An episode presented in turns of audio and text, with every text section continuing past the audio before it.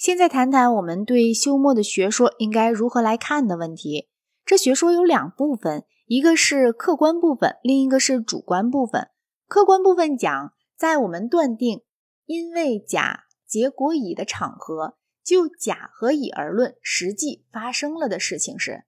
一项屡次观察到二者相连，也就是说，甲后面一项立即跟着有乙，或很快就跟着有乙。我们完全没有理由说甲后面一定跟着有乙，或在将来的时候会跟着有乙。而且无论甲后面如何经常的跟着有乙，我们也没有任何理由设想其中包含有超乎先后顺序以外的什么关系。事实上，因果关系能用先后顺序来定义，它并不是独立的概念。休谟的学说的主观部分讲，因为屡次观察到甲和乙相连。结果就因为有甲的印象，结果有乙的观念。但是，假如我们要按这学说的客观部分的提法来定义，因为什么，结果什么，那么必须把以上的话改一个说法，在以上的话里带入因为什么什么，结果什么什么的定义，变成为一项屡次观察到。屡次观察到的二对象甲和乙连结的后面一项屡次跟着有这种场合，甲的印象后面跟着有乙的观念。我们不妨承认这段陈述是真实的，但是它很难说具有休谟划归他的学说的主观部分的那个范围。他三番五次的主张甲和乙屡次连结。并不成为预料二者将来也会相连的理由，只不过是这种预料的原因。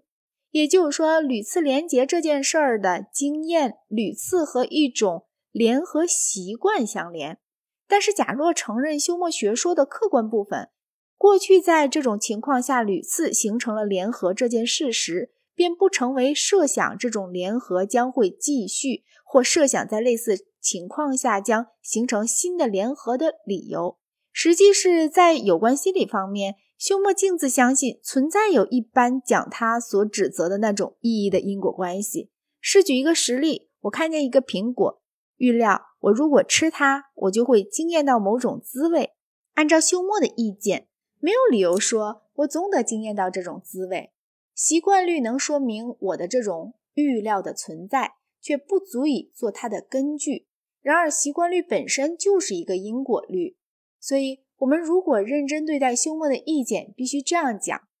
尽管在过去望见苹果一向和预料某种滋味相连，没有理由说要继续这样相连。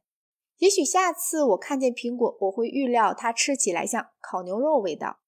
目下，你也许认为未必有这回事儿，但是这并不成为预料五分钟后你会认为。未必有这回事儿的理由。休谟的客观学说，假若正确，我们在心理界的预料也和在物理界一样，没有正当理由。休谟的理论无妨细细的刻画如下：因为甲，结果乙。这个命题意思指，因为有甲的印象，结果有乙的观念。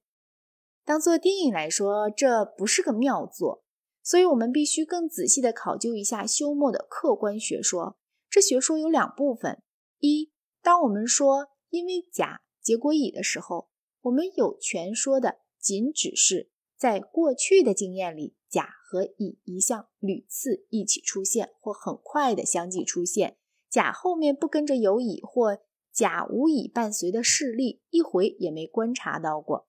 二，不管我们观察到过如何多的甲和乙连接的事例。那也不成为预料两者在未来某时候相连的理由，虽然那是这种预料的原因。也就是说，一项屡次观察到它和这种预料相连。学说的这两个部分可以叙述如下：一，在因果关系中，除连结或记起而外，没有不可以下定义的关系；